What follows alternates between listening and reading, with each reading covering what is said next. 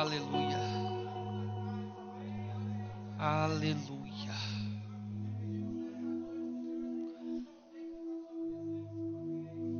Quantos acreditam que Deus está aqui esta noite? Quantos vieram para adorar e sentir a presença do nosso Deus esta noite? Abra sua Bíblia comigo, por favor. No Evangelho de Jesus, escrito por Lucas, capítulo 9. Evangelho de Jesus, escrito por Lucas, capítulo 9. Nós vamos ler a partir do versículo 57.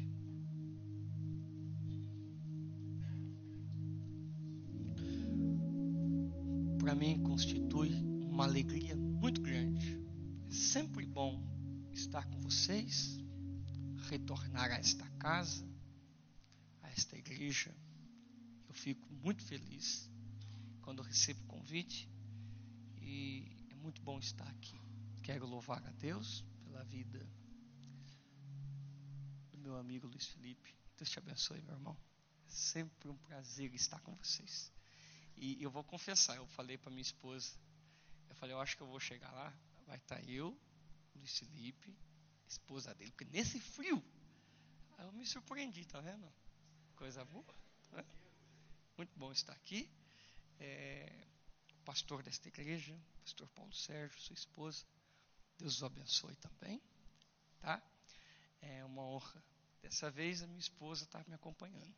A Tatiane está aqui, também o, o Lucas, e eu tenho uma responsabilidade dupla, porque ele é o, além de estar tá me acompanhando, ele é o filho do meu pastor presidente, não é? Ó, está aqui comigo hoje. Sua namorada também, a Bruna. É muito bom tê-los comigo. Queridos, pensando no que o Senhor queria falar conosco esta noite, o Senhor me levou a esse texto muito simples e eu quero ser o mais simples possível. Lendo com vocês Lucas capítulo 9, a partir do versículo 57. Os que encontraram, diga amém. Aconteceu que, indo eles pelo caminho, lhe disse um: Senhor, seguir-te-ei para onde quer que fores. Disse-lhe Jesus: As raposas têm covis, as aves do céu ninhos, mas o filho do homem não tem onde reclinar a cabeça. Disse a outro: Segue-me. Mas ele respondeu: Senhor, deixa que primeiro eu vá enterrar meu pai. Mas Jesus lhe observou: Deixa os mortos enterrar os seus mortos. Porém, tu vai e anuncia o reino de Deus.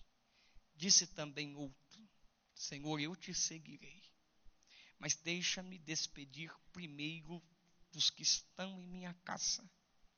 E Jesus lhe disse: Ninguém que lança a mão do arado e olha para trás é apto para o reino de Deus. Meu assunto essa noite é: quem quer seguir Jesus?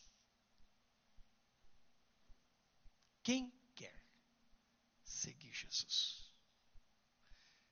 Talvez alguns de nós aqui não saibam o que é seguir Jesus. Mas, pastor, eu vou na igreja. Talvez seja esse o problema. Você é muito bom para vir na igreja. Mas talvez você não saiba o que é seguir Jesus. Talvez você seja apenas um religioso. Mas o convite hoje é: quem quer seguir Jesus? Pai, peço que o Senhor fale conosco esta noite. Eu só sou um vaso, um instrumento falho e pecador. Mas aonde se encheu do pecado, se transbordou da graça e eu te glorifico. Nós estamos reunidos esta noite porque queremos ouvir a tua palavra. Fale conosco, em nome de Jesus. Quem diz amém. Se assente, por favor. E abra sua Bíblia em Mateus, capítulo 8. deixe Marcos, é, Lucas separado e vá para Mateus 8, versículo 18, que é o mesmo texto, mas Mateus nos dá um detalhe que Lucas não dá, e nós vamos verificar esse detalhe. Mas olha aqui para mim, por favor. Quem quer seguir Jesus? e essa é uma pergunta para esses dias muito interessante. Quem quer seguir Jesus? Principalmente num país como o nosso, que tem quase 40 milhões de cristãos. E alguns me falaram assim, pastor, eu acho que nós estamos vivendo a melhor geração, porque uma geração cheia de avivamentos. Eu falei, e com sinceridade, eu falei, é um avivamento um pouco estranho, não é? Mas como assim? Eu vejo vários e várias pessoas dizendo que é uma geração cheia de avivamento, mas se é tão cheia de avivamento, por que, que a violência não diminui? E se é tão cheia de avivamento, por que, que os divórcios não param? E se é tão cheio de avivamento, porque a relação sexual antes do casamento ainda é muito nítida. E se é tão cheia de avivamento, por que, que os vícios ainda aumentam? Se é tão cheia de avivamento, por que o adultério ainda é uma realidade presente, principalmente entre os cristãos? Alguma coisa está errada. Que avivamento é esse? Um avivamento baseado em histerias? em música, em pulo, alguma coisa está errada. Isso me faz lembrar a frase de um teólogo argentino, e eu concordo.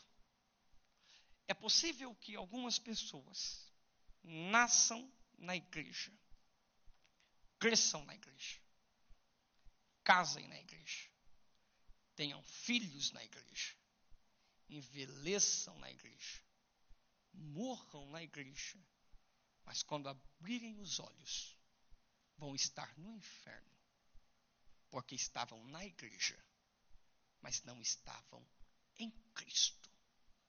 Quem quer seguir Jesus? O chamado de Jesus vai muito além do que um sistema denominacional. O chamado para seguir Jesus não é apenas vir aos cultos, e a Bíblia nos manda vir, não deixemos de congregar como é costume de alguns, ofertarmos, dizimarmos, mas seguir Jesus vai muito além disso. E o que é seguir Jesus? Lógico que aparentemente seguir Jesus parece ser aparentemente muito atraente e muito bom. Porque vocês imaginem, Jesus, pregando. Primeiro, que ninguém aqui, ninguém aqui, ninguém é capaz de pregar como Jesus. Principalmente eu.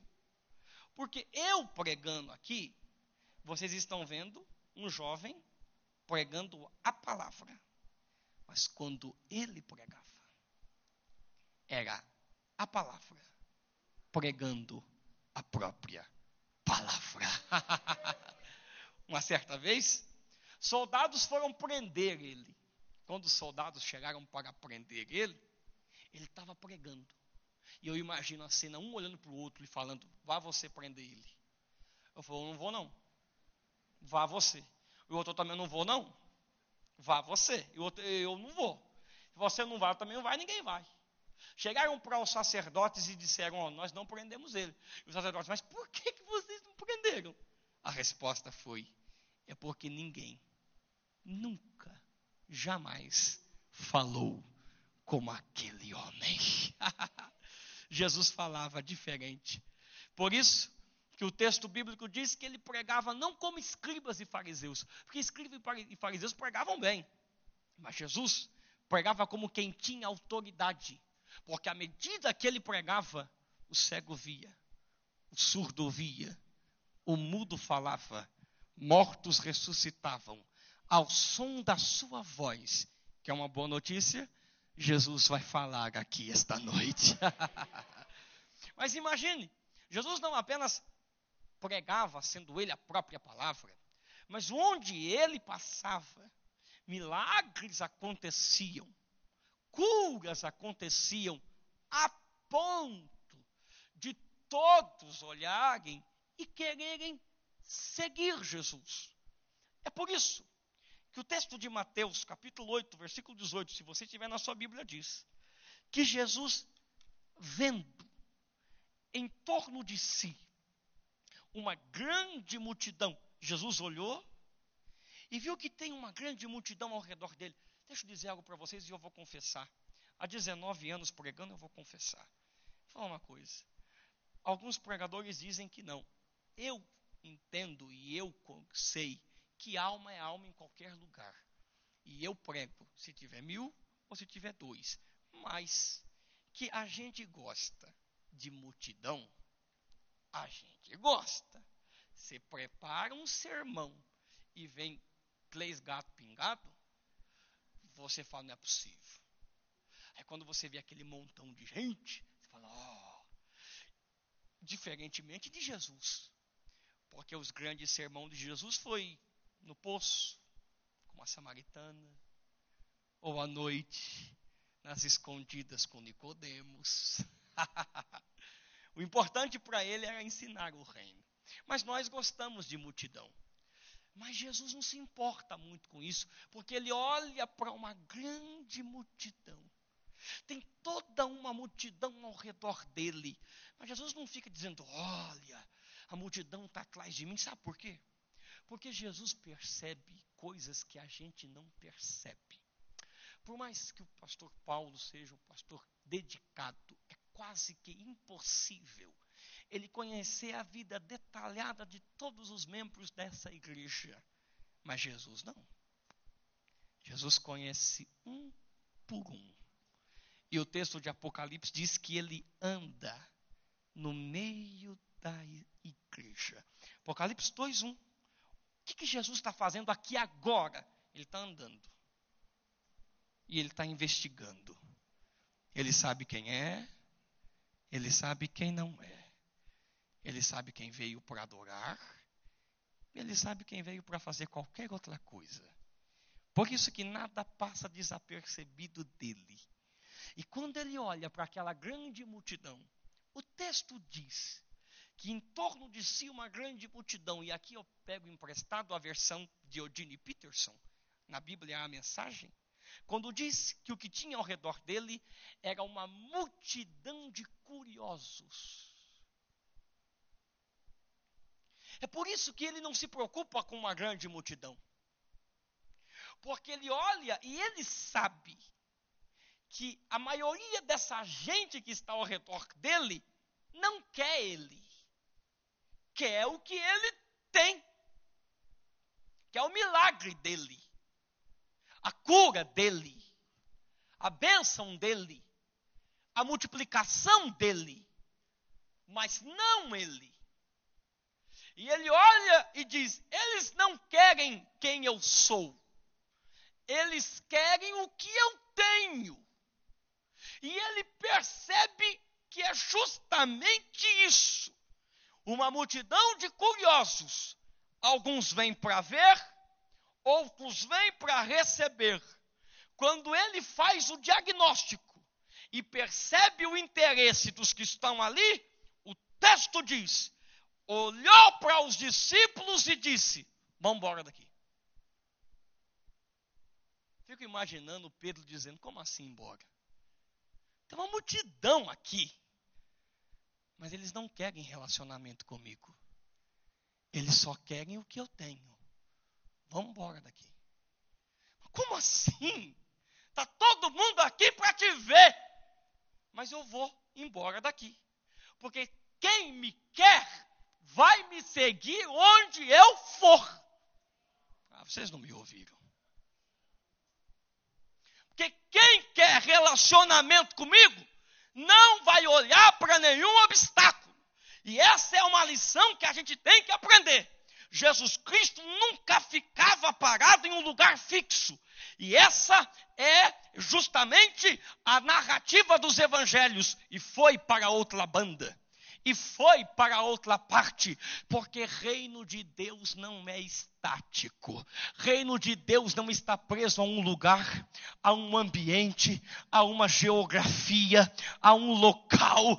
Reino de Deus está sempre em movimento. E esse é o chamado da igreja, é ser igreja fora dos portões. Tem gente que só sabe ser crente aqui e orar aqui e servir a Deus aqui e buscar a Deus aqui, mas reino de Deus não está preso aqui. Na verdade, você se encha daqui para levar o reino de Deus fora daqui, porque ele está além, além de restrições, além do lugar, além da religião, e Jesus Cristo vai para uma banda ou outra, e ele diz: quem quer me seguir tem que acompanhar meu movimento. E quando ele vai se movimentando, e ele vai seguindo, o texto diz que vai aparecer alguém. E alguém que diz assim: Senhor, eu vou te seguir. Preste atenção que não foi Jesus que chamou. Foi ele que chegou e disse: Senhor, olha, mestre, olha como que ele começa: Mestre, te seguirei. Onde quer que fores, olha. Olha isso. Para impressionar. Mal sabia onde que Jesus estava indo. E Jesus estava indo em direção à cruz. Mestre, te seguirei onde quer que fores.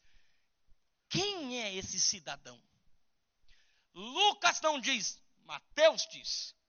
E Mateus diz: e aproximando-se dele um escriba. Um? Você sabe o que é um escriba? Então vou contextualizar para você. O que seria um escriba hoje? Um advogado, promotor de justiça, alguém abalizado na lei, influente, conhecedor. Ah, ah, ah, vida confortável, bem financeira. E por que, que alguém como esse homem chega e diz: Senhor, eu te seguirei, para onde quer que fores? Como assim? E eu digo, pastor Paulo, que se fosse eu, eu ia falar: Ó, estou com a bola toda. Um advogado, um promotor de justiça querendo me seguir? Eu acho que vocês não entendem. Era tudo que Jesus, entre aspas, precisava. Porque justamente ele que falava, entre aspas, contra a lei, ter um mestre da lei seguindo ele, vocês não entendem? É uma oportunidade ótima. Sem contar que Jesus, gente, precisava de recursos financeiros. E ter alguém com um recurso financeiro para segui-lo, se sou eu, oh, que prazer. Não vi a hora. Oh, Venha. Venha. Mas Jesus sabe que este homem só está dizendo isso pela emoção do momento. Ele não avaliou o convite. Ele não avaliou o que é seguir Jesus. Aí Jesus olha para ele e diz: Você tem certeza? Você quer me seguir? Então eu quero te dizer como que é me seguir. As raposas têm covis. Ou seja, elas saem de manhã e elas voltam à noite, porque elas têm um lugar fixo, uma vida com certeza. As aves têm ninhos, elas saem e elas voltam. Eu saí de manhã, nem sei para onde eu vou. Quer vir comigo?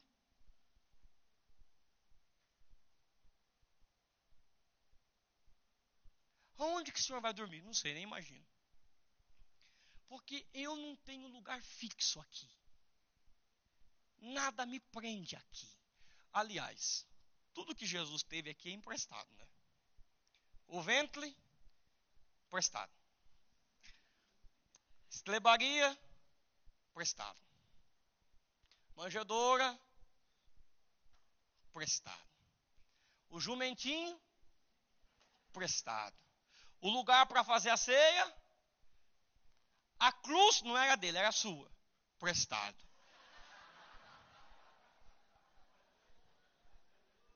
Era para você ter glorificado, não é não?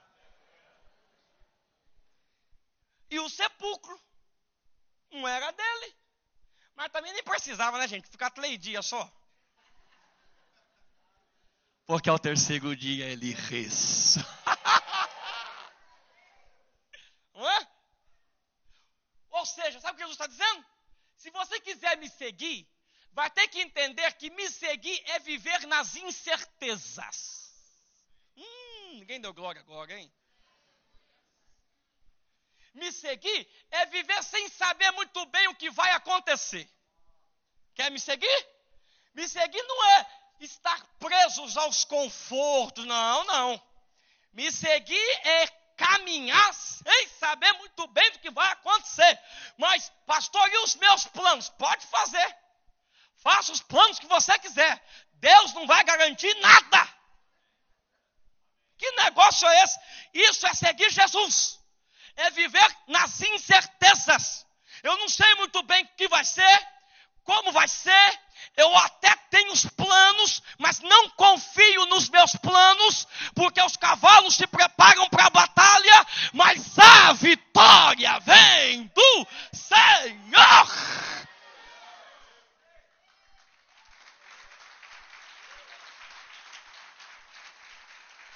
Eu tenho que dizer isso aqui para alguém. Seguir Jesus é viver nas incertezas, é viver mais ou menos sem saber o que vai acontecer com a sua vida, é apenas segui-lo e caminhá-lo, sem saber muito bem o que vai ser, sem saber muito bem o que vai acontecer, não ter nada fixo, nem embaraçado aqui, nada, nada, não pode se prender a nada. E alguém me disse assim: então você está me dizendo que eu não posso me prender a nada. Falei, não. Eu falei, então você está querendo dizer que rico não vai para o céu? Eu falei, tô. Falei, mas como assim? Falei, está escrito que rico não vai. Mas como assim? Calma que você já ficou apavorado. Ué, Jesus falou que é mais fácil o camelo passar por fio de uma agulha do que o rico para o céu. Mas rico não vai? Não vai. Quer ver? Quem aqui aceitou Jesus? Levanta a mão. Você aceitou Jesus? Você entregou tudo para ele? Você entregou? Então, se você entregou tudo para ele, você não tem nada. E se você não tem nada, você é o quê? Pobre.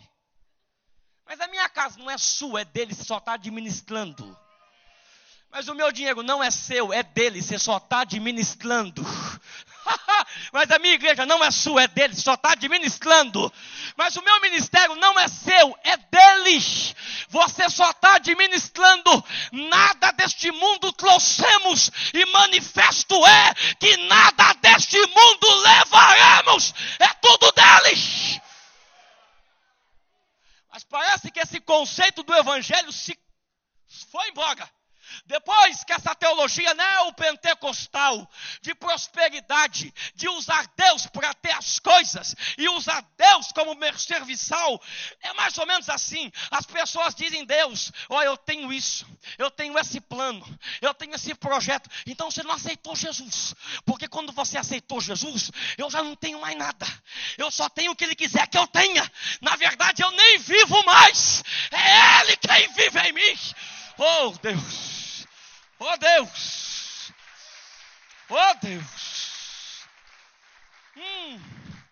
Deus me trouxe aqui esta madrugada para dizer para alguém: você precisa aprender a viver nas incertezas. Aprender a viver sem saber muito bem do que vai acontecer. Viver sem garantia nenhuma. A única garantia que você vai ter. Ah, se você não der glória depois do que eu falar, não é porque eu estou pregando, não. A única garantia que você vai ter é justamente essa. Eu estarei convosco todos os dias até a consumação dos séculos.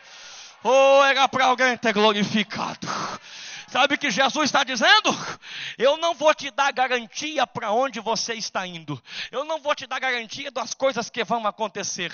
Você vai ter que aprender a ser que nem Abraão, andar sem saber para onde vai.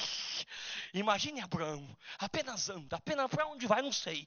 E como é que você vai? E o texto me dá um, me dá um medo, porque o texto diz que ele vai vivendo pela fé, vivendo como quem vê o invisível. Que negócio estranho. Viver pela fé é viver como quem vê o invisível. Mas como assim viver como quem vê o invisível? O que, que é ver o invisível? Eu vejo, mas eu não vejo. Mas eu vejo. Mas eu não estou vendo. Mas eu estou vendo.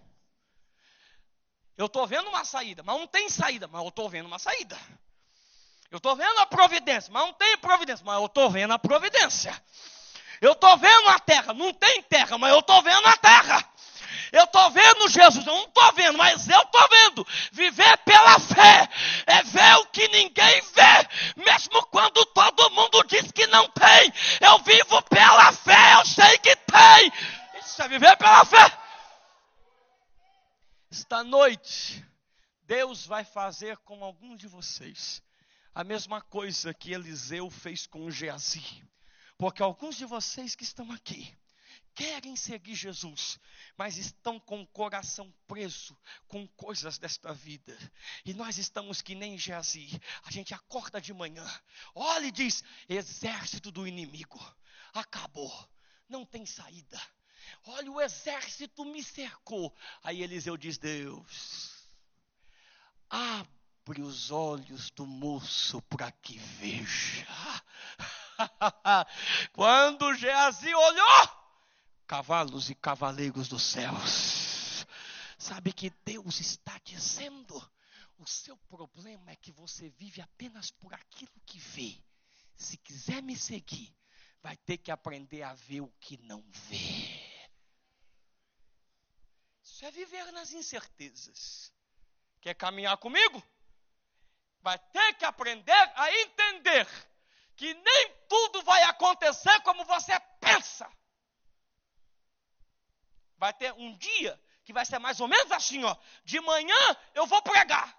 E à noite eu vou falar, vamos para o outro lado. Enquanto a gente estiver indo, vai vir uma tempestade. E você não se apavora, não que, que você faz? Faz o que eu fizer. Eu vejo muita gente falando assim, que o Pedro e os discípulos tinham que falar, acalma a tempestade. Não, não, não, não, não. Não é isso. Que, que Jesus estava fazendo na tempestade? Estava fazendo o quê? E se eu creio nele, eu tenho que fazer o quê? Mesma coisa. Ué, se ele está dormindo, que eu estou aqui nervoso. Vou dormir também. Sabe o que Deus está dizendo para você? Viver pela fé é conseguir descansar em meio às tormentas da vida. Ah, eu vou ministrar. Alguém quer receber esta palavra? Se você quiser, levante uma de suas mãos. Mas levante a sua mão com barulho de glória. Consegue? Consegue dar um barulho de glória? O Espírito de Deus me trouxe aqui para dizer para alguém: você precisa confiar em mim em meio às tormentas da sua vida. Oh, glória! Se Deus tem tempo para cuidar de pardal, por que, que Deus não vai cuidar de você? Era para você ter glorificado.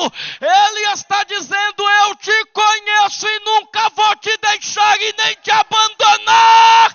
Você precisa confiar em mim. Recebe a presença do Rei da Glória. Quem pode encher esse lugar de glória? Ah, esse é o primeiro homem. Quem está me ouvindo, diga amém. Se você puder, olhe para alguém, dá um sorriso e diga para ele: Você quer seguir Jesus? Diga, tem que aprender a viver nas incertezas. Hum. Esse é o primeiro. Tem o segundo.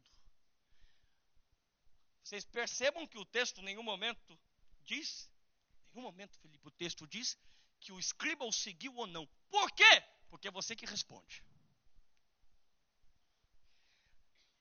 Aparece o segundo. E o segundo, preste atenção. Ah, se você não der glória, depois que eu falar, hein? Vou para Capivari a pé, e é longe. Jesus está passando, e o texto diz que ele olhou e disse: segue-me. Ah, vocês não entenderam. para o escriba, para o advogado que falou: deixa de seguir, Jesus deu uma cacetada. Quer vir? Avalia. Vê se é isso mesmo que você quer.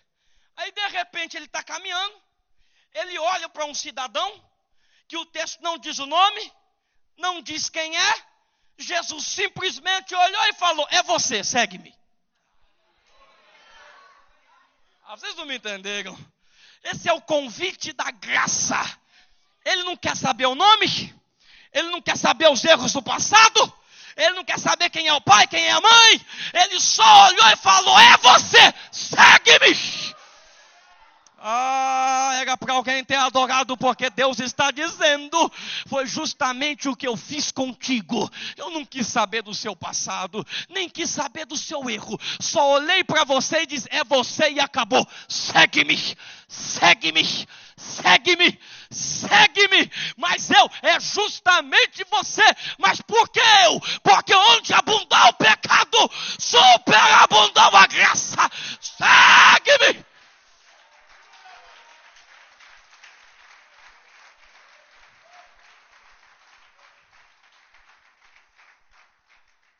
Esse é o convite da graça. Ele olha e diz: segue-me. Mas por que eu? Não interessa, é você.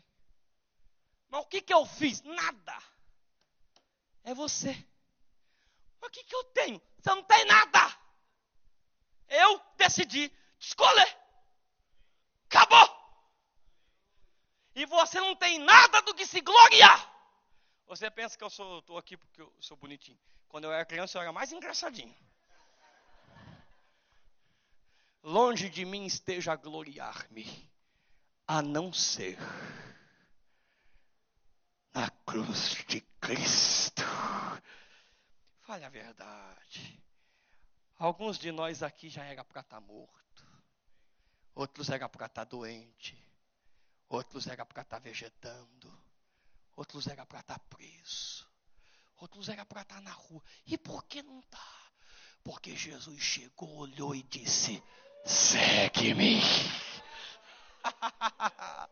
e por quê? Porque ele simplesmente mostra graça soberania. Ainda bem, Luiz Felipe, que Deus não salva quem eu quero. Porque se ele salvasse só quem eu quero, ia ter um monte de gente que não ia estar aqui hoje. Porque ele só salva quem eu quero. Ainda bem que ele salva quem ele quer. Quer eu goste ou quer eu não goste. Já era para ter alguém glorificando. Porque a salvação não depende de quem eu goste ou de quem eu não goste. Se eu tenho dificuldade em amar o mundo todo, Deus não. Ele amou o mundo de tal maneira. Ele salva quem quer, levanta quem quer, escolhe quem quer. E se ele te escolheu, então glorifique, porque ele olhou e disse: É você, segue-me. Segurei. O problema, pastor, o problema, pastora, é que existem pessoas que não entendem esse convite. Que foi esse cidadão. Parece que ele não entende que quem está convidando ele é o Deus encarnado quem está convidando ele é a própria palavra. Quem está convidando ele é o próprio Verbo. Quem está convidando ele é aquele de quem Isaías disse: O menino vos nasceu, o filho se nos deu. Há uma responsabilidade no ombro dele. Sabe quem ele é? Maravilhoso conselheiro, Deus forte, Pai da eternidade, príncipe da paz. Mas parece que esse indivíduo não sabe disso. Porque esse indivíduo olha para Jesus e depois do convite da graça, ele diz: Olha, você sabe que eu quero ir. Mas antes, antes o quê? Que eu tenho que enterrar o meu pai. Peraí, peraí, deixa eu ver se eu entendi. Deixa eu ver. Ele está pedindo permissão para a vida, para ver se a vida deixa ele resolver um problema de morte. Hum, entendi. É assim, vida, deixa eu fazer um funeral?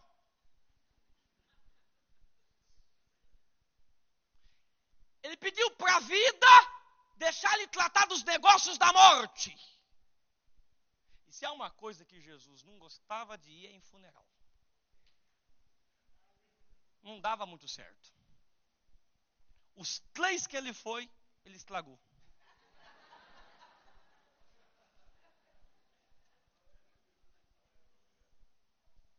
Ele estava andando um dia, aí quando ele chegou em Naim, estava tendo um funeral. Cidade toda reunida. A mulher em desespero, o filho dela morto. O único filho. Aí foi o encontro da mulher sofredora com o homem sofredor. O encontro do filho único morto com o filho unigênito vivo. é o encontro da morte com a vida. Hum, Jesus olhou e disse: Morte, onde está tua vitória? Inferno, onde está o teu aguilhão? Menino, levanta-te, vamos continuar a caminhada. Teve um dia que mandou mensagem para ele: Ó, oh, Lázaro vai morrer. Deixa morrer. Esse funeral eu quero estragar com prazer. Aí ele chega no quarto dia, como se nada tivesse acontecido. Ele chega. E ele tem um, um, um, um, mistério que é só dele. Porque se eu sei que eu vou ressuscitar alguém depois de quatro dias, eu já ia chegar chegando.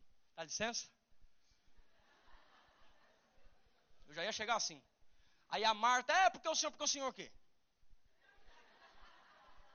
Cheguei. É, é porque o senhor, o senhor o quê? É, tira a pedra. Lázaro chega de morrer. Vamos, vamos, vamos, vamos, vamos. Ele não. Ele chega e ele chora. Como que alguém que sabe que vai ressuscitar alguém chora? Para mostrar que doeu nele. Porque Jesus sabe que quando a gente perde alguém, a gente se perde junto. Então, antes de trazer Lázaro, ele vai resgatar a fé de Marta e Maria.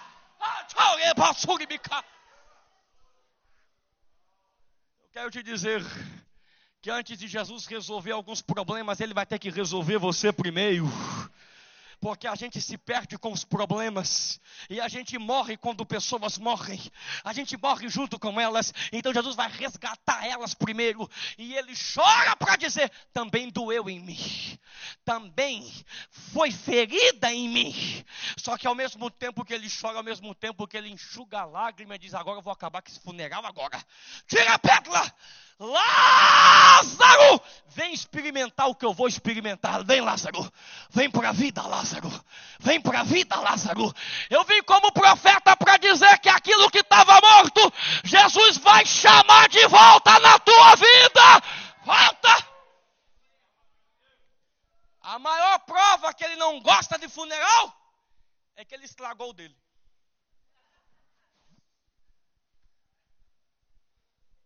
Vocês não me ouvem, não. Domingo de manhã, as mulheradas tudo preocupadas.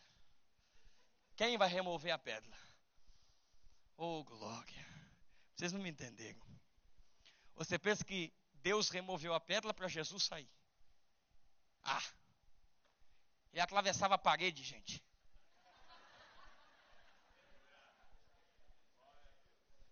Ele não removeu a pedra para Jesus sair, não.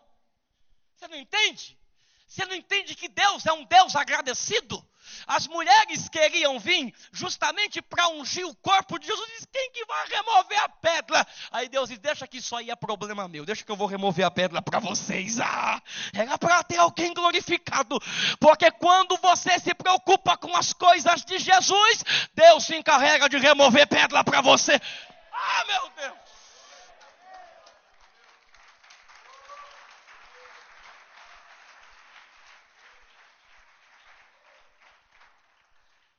Quando elas chegam, o anjo está sentado. Vocês estão procurando ele no lugar errado. Como assim? Vocês estão procurando o vivo entre mortos. Ele não está mais morto.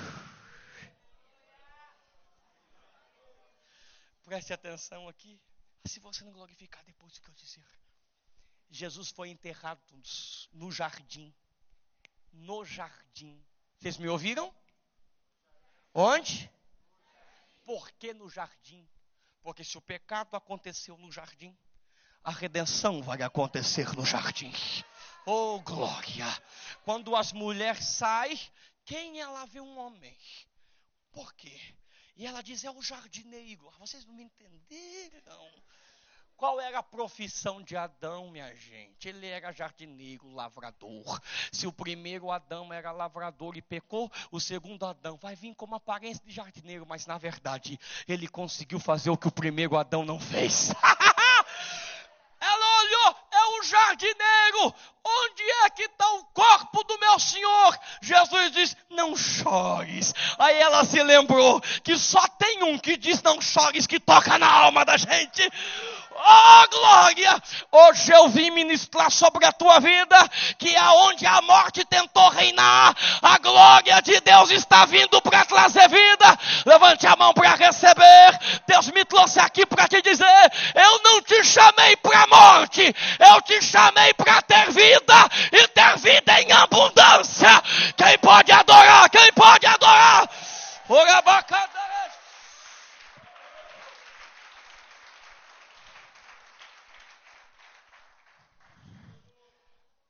Sinto a presença do Eterno esta noite. Só tem um problema. Qual é o problema? É que o cidadão diz: Deixa eu enterrar o meu pai. E aparentemente, eu, quando eu tinha meus 16, 17 anos, quando eu li esse texto, eu falava assim: Mas Jesus foi muito maldoso. Ele quer só enterrar o pai dele. Não. A quem diga que o pai dele estivesse vivo, ele estivesse dizendo: Deixa-me. Primeiro meu pai morrer, depois eu te sigo.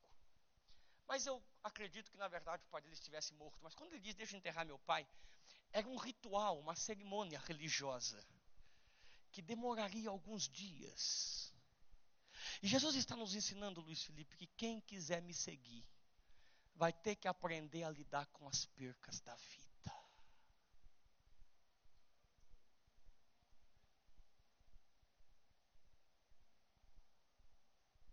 Eu não posso parar, pastor, só porque tive percas. Não dá para adiar o meu chamado só porque algumas coisas aconteceram e me feriram. Não dá. Mas não dá mesmo. Isso me faz lembrar, no ano de 2005, 26 de junho, estava em casa, segunda-feira, às oito da noite, quando eu ouvi uns tiros no bairro. Minha mãe, líder do ciclo de oração, estava na igreja orando. Quando eu ouvi os tiros por volta de umas oito horas, dez minutos depois recebi a notícia: Lucas, seu irmão tomou alguns tiros. Pedi para avisar minha mãe que estava na igreja, minha mãe voltou para casa. Às dez da noite recebemos a notícia: seu irmão não aguentou os tiros e faleceu. É muito difícil você perder alguém, principalmente quando você não sabe onde está. Quando você tem a confiança que a pessoa está com Deus, você sabe que logo, logo nós vamos nos encontrar. Mas é muito difícil quando você não sabe onde está. Dia 27 de junho, uma terça-feira, era o enterro do meu irmão. Cinco e meia da tarde era o enterro. Sete da noite nós tínhamos um culto doméstico para realizar na casa de uma irmã. Enterramos meu irmão cinco e meia e eu pensei, eu não vou pregar mais. Minha mãe nem vai ser crente. Cadê Deus? Acho que ninguém mais vai seguir a Deus na minha casa. Quando fomos para casa, dez para sete da noite recebi a notícia.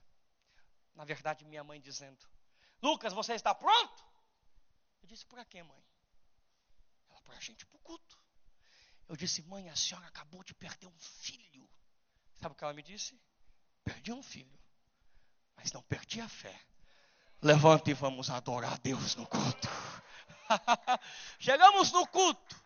Minha mãe não sabe cantar, mas aquele dia ela quis cantar. E ela cantou um hino da harpa, assembleiano, antigo, e ela cantou: Se tu minha alma, a Deus suplica, e não recebes, confiando fica em suas promessas, que são muito ricas e infalíveis para te valer eu me perguntava como é que minha mãe conseguiu seguir Jesus. E ela me disse: se eu quiser saber o porquê coisas aconteceram, é só chegando no céu. Aí eu li na Bíblia que quando eu chegar no céu, Deus não vai me responder nada. Sabe por que ele não vai me responder nada? Não é que ele não tenha resposta, ele é a própria resposta. Oh, eu vou olhar para ele e eu vou dizer: foi o Senhor quem fez isto, e é maravilhoso aos nossos olhos. Ah, eu vou dizer de novo: a gente vai chegar lá e vai dizer: é de fato, todas as coisas cooperam para o bem daqueles que amam a Deus. Deus me trouxe aqui nesta noite para dizer, principalmente para você que está aqui, jovem, Pare de tentar ficar preso a assuntos que já morreram. Não tente colocar uma vírgula onde Deus já colocou ponto final. Você precisa crer que o que Deus tem para você é maior, ainda que você não entenda o que esteja acontecendo. Eu acredito na promessa bíblica: no lugar da tua vergonha, eu darei dupla honra. Eu creio na promessa.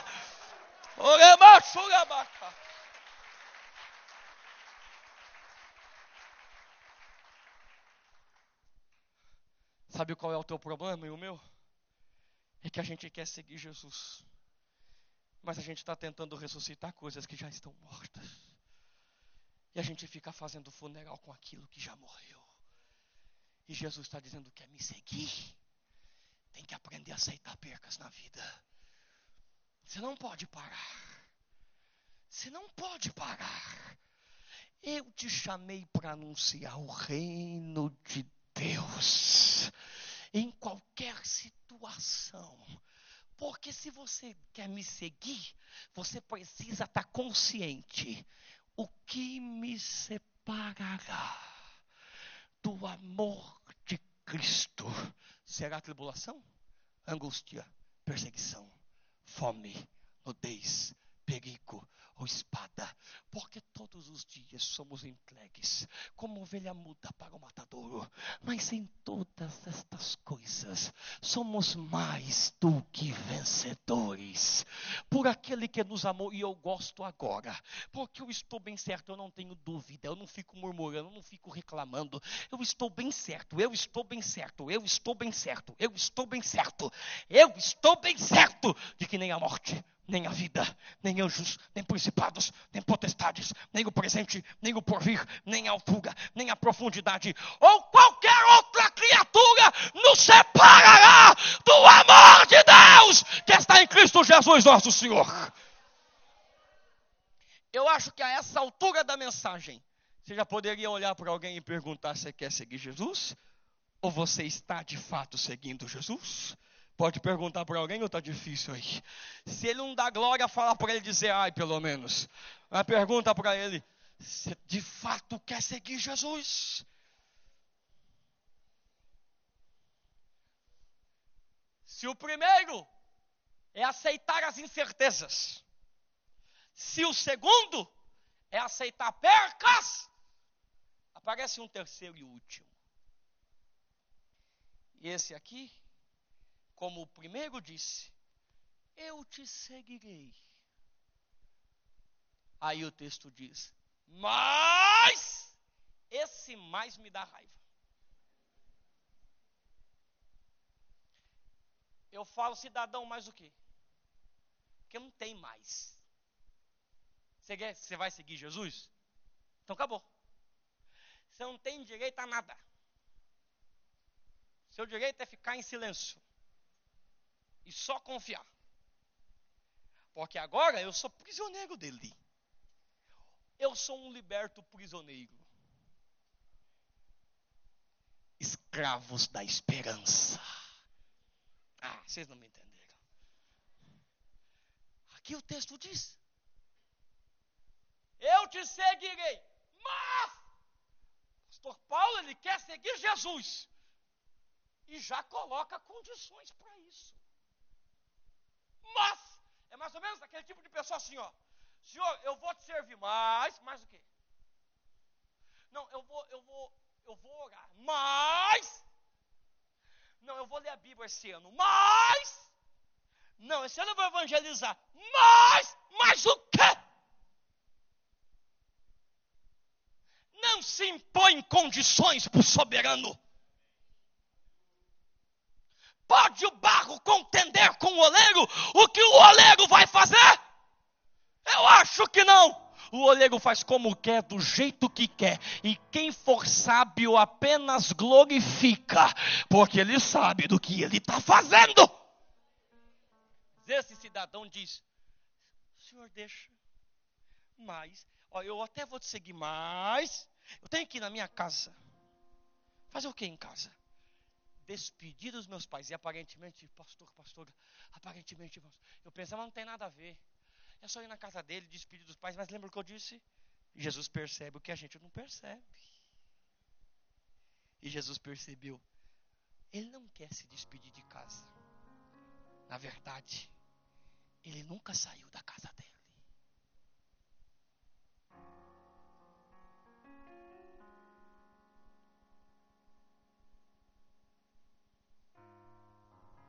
Aí Jesus vai usar uma linguagem que os jovens aqui, eu, nós jovens não entendemos. Sabe por que não entendemos? Eu vou dizer. Olha a linguagem de Jesus. Quem tem mais de 40, 50 entende. Nós não. Ó, ó, olha a linguagem dele. Quem põe a mão no arado? Pronto, já complicou. Não sei o que é arado.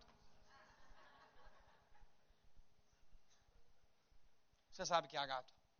Ah, você sabe que é smartphone. Você sabe que é iPad, iPhone, você sabe que é isso aí. Você sabe que é WhatsApp, Instagram e aquele monte de coisa arada.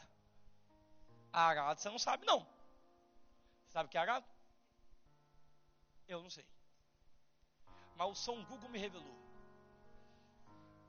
Sabe o que é o arado? E conversando com alguns pastores mais antigos, eles me diziam: Filho, o arado é o instrumento que você usa para fazer sucos da terra, para preparar para a plantação. De modo que você tem que saber que você não pode nem muito profundo e nem muito raso, tem que ser equilibrado. E detalhe, se você vai fazer sucos na terra, você tem que obedecer uma linha reta para não ficar torto. Para lá, para cá, para lá, para lá. E às vezes você vai arar a terra e você tem outras plantações do lado. Arroz, feijão, então você não pode olhar para trás. Porque se você arar olhando assim, você vai cortar o que não pode. E vai estragar toda a terra. E vai fazer totalmente desalinhado. Se você colocou a mão no arado, você tem que fazer e saber o que está fazendo. Se não arranca, vai fazer mal feito. Entendeu o que Jesus está dizendo? Se você vai se você vai trabalhar na minha obra, não dá para você colocar a mão no arado aqui e continuar a fazer assim. Aí você começa a ofender pessoas que não devia. Porque não olha para quem está na sua frente, você só olha para o teu passado. Aí você começa a fazer tudo torto, tudo errado, aí prega errado, canta errado, evangeliza errado, louva errado, vem para culto de qualquer jeito, porque na verdade, na verdade, a sua mão está aqui, mas a sua cabeça.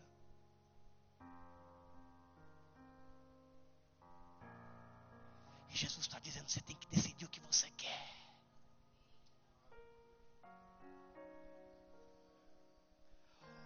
ou você olha para mim, ou você não me segue. Não dá, gente, jovens, não dá. Quando eu decidi viver, prego desde pequeno. Faz 19 anos que eu perdi minha vida. Quando eu aceitei o chamado, eu perdi minha vida. Porque já não é eu quem vivo. Quem ganha a vida perde, mas quem perde a vida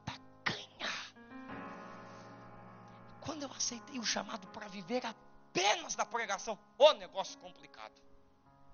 Não é mais ou menos assim. Eu vou ver, se pregação não der certo, eu, eu faço outra coisa. É mais ou menos assim, pastor Paulo. Eu acho que se eu, se eu for tentar cantar ou ser pastor não dá certo, eu vou fazer outra coisa. Ou é ou não é, meu irmão? Tem esse negócio, vou tentar outra coisa. Se você aceitou o chamado, só tem um caminho. Esquecendo-me das coisas que para trás ficam. E olhando para as que estão adiante de mim eu prossigo para o alvo, pelo prêmio da soberana vocação. Não é que Deus não te chamou, é que você está olhando para o lugar errado. Eu vou dizer sinceramente, eu não entendo a minha geração. Eu não entendo, não entendo, não entendo. A, a jovenzinha tem 16 anos e fica, ah, acabou minha vida, porque o namorado largou de mim. Acabou o quê? Você tem 16 anos, minha filha, você é louca. Você tem 16 anos.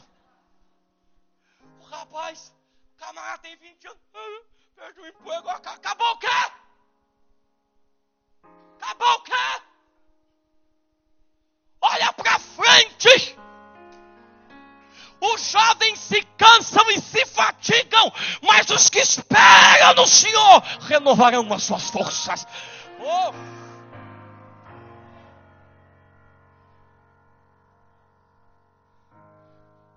Deus não me usa. Não, o problema não está em Deus, não. O problema está em você. Você não sabe o que quer. Uma hora você quer pregar, outra hora você quer fazer outra coisa, outra hora você quer fazer outra coisa. Você não sabe o que quer. Descobri, pastor, que não tem nenhum problema se despedir, pastor, porque Eliseu fez isso. Elias passou a capa em Eliseu e disse: segue-me.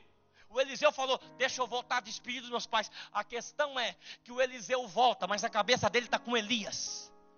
E a prova disso que ele volta, ele pega o boi que ele estava trabalhando, do boi ele faz churrascada, da canga ele faz lenha, faz um festão de despedida, e eu vou para aquilo que Deus está me chamando.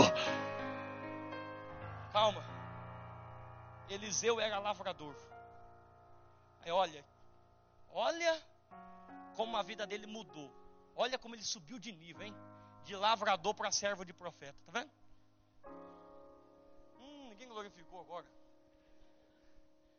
Porque é assim, pastor. Hoje a minha geração é assim, ó. Eles começam hoje, camarada aceitou Jesus hoje, aí, sabe, o camarada já acha que daqui dois anos, daqui um ano ele já vai estar pregando. Tem que aprender a ser servo, meu irmão. Começa lá em cima, não. Ele, sendo Deus, se fez homem. Mais do que isso, sendo homem, se fez servo. Começa lá em cima, não. Quem de vocês quiser ser o maior, aprenda a ser o menor.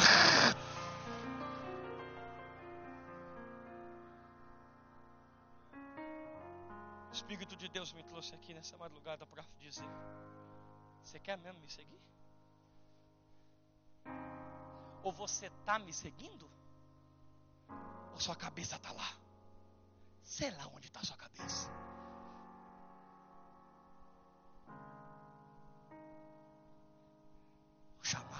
Esta noite cuidado para você não ficar 20, 30 anos na igreja, na mesma situação, porque queria viver nas suas certezas porque queria tentar ficar fazendo funeral para aquilo que já estava morto.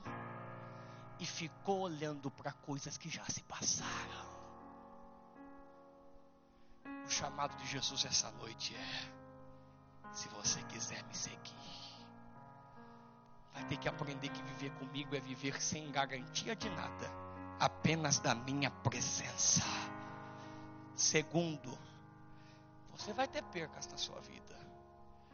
Mas você tem que entender que aquele que me segue vai ganhar cem vezes nessa vida.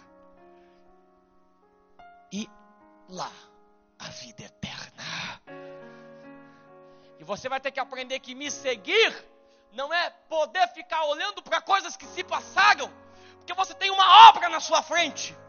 E você não pode fazer de maneira relaxada, porque é o meu reino. Se for para adorar, adora direito. Se for para orar, ora direito. Se for para vir para o culto, vem com vida. Estou cansado dessa gente que vem para o culto e diz: é, é, é, que eu tenho que ir, porque se eu não for, depois o pastor me liga. Então não venha. Profeta Malaquias falou: é melhor que não venha. Malaquias capítulo 1, é melhor que feche o templo e que ninguém venha. Vim servir a Deus não é obrigação. A Bíblia diz no Salmo 100: celebrai com júbilo ao Senhor e servir a Ele com alegria.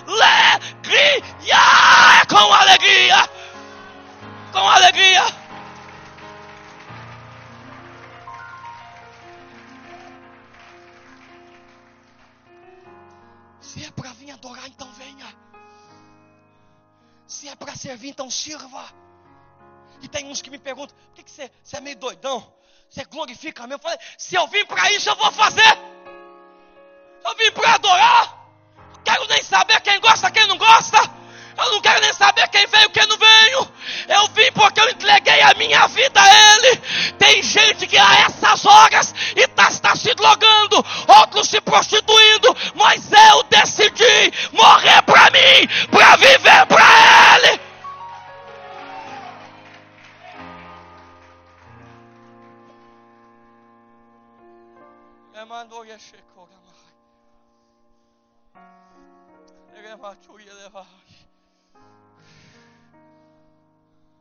Não perca o seu tempo.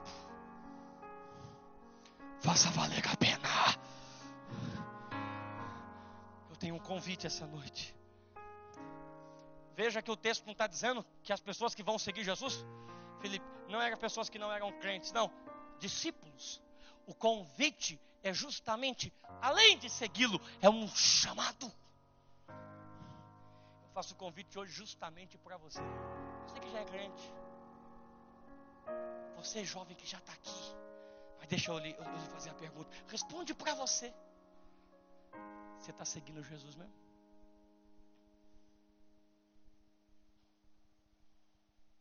Se Deus hoje falar para você, eu vou tirar o seu emprego porque eu quero dar para você uma outra coisa. Uh, tem gente que falou, meu Deus, e agora? Se Deus falar hoje para você, eu estou te preparando para ser missionário. Ou se Deus falar para você, não, você não vai ser pregador, você só vai ser intercessor. Mas só intercessor é muito ainda.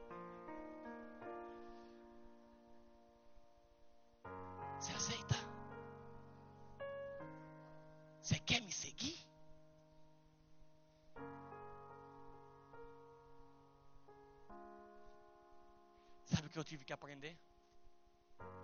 Que há momentos na minha vida, Pastor Paulo, nossa vida, pastor, que Deus vai fazer isso. Deus vai dar Isaac. E Deus vai pedir ele de volta. Para ver se você ama mais Deus ou a promessa de Deus. Abraão não teve que ter fé apenas para receber Isaac. Ele teve que ter fé para matar Isaac. Eu entendi que o meu ministério só foi para frente quando eu matei ele. Quando eu peguei ele disse: É teu, não é meu, é teu. Deus está dizendo: se eu tirar hoje o seu ministério de você, você me segue.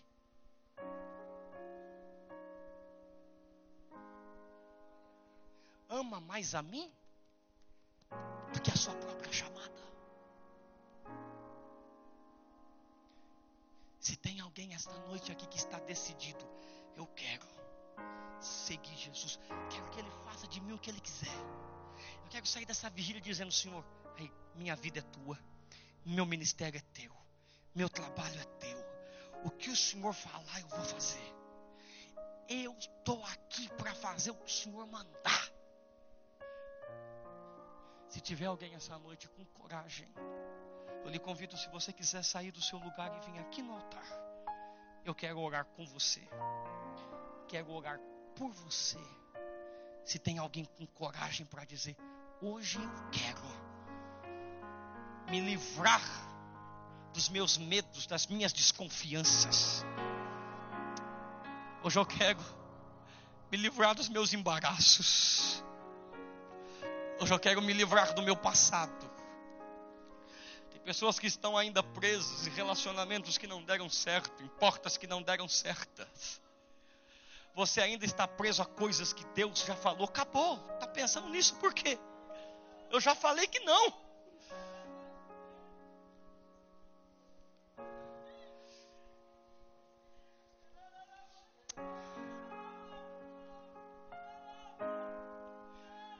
Quem quer seguir Jesus?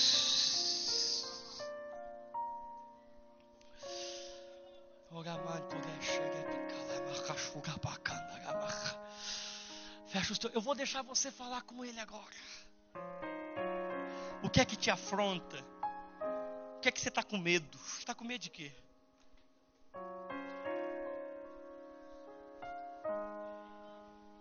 Qual é o Isaac que você tem que entregar?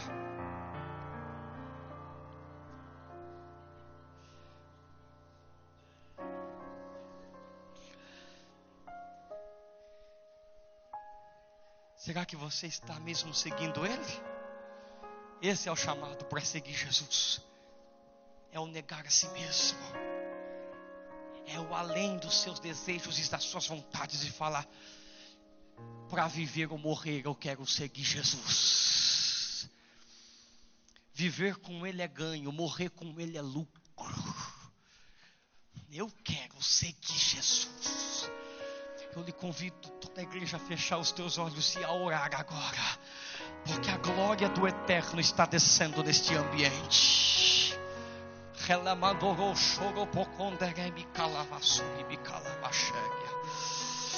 Meu Deus, tem uma glória descendo nesta casa. Checa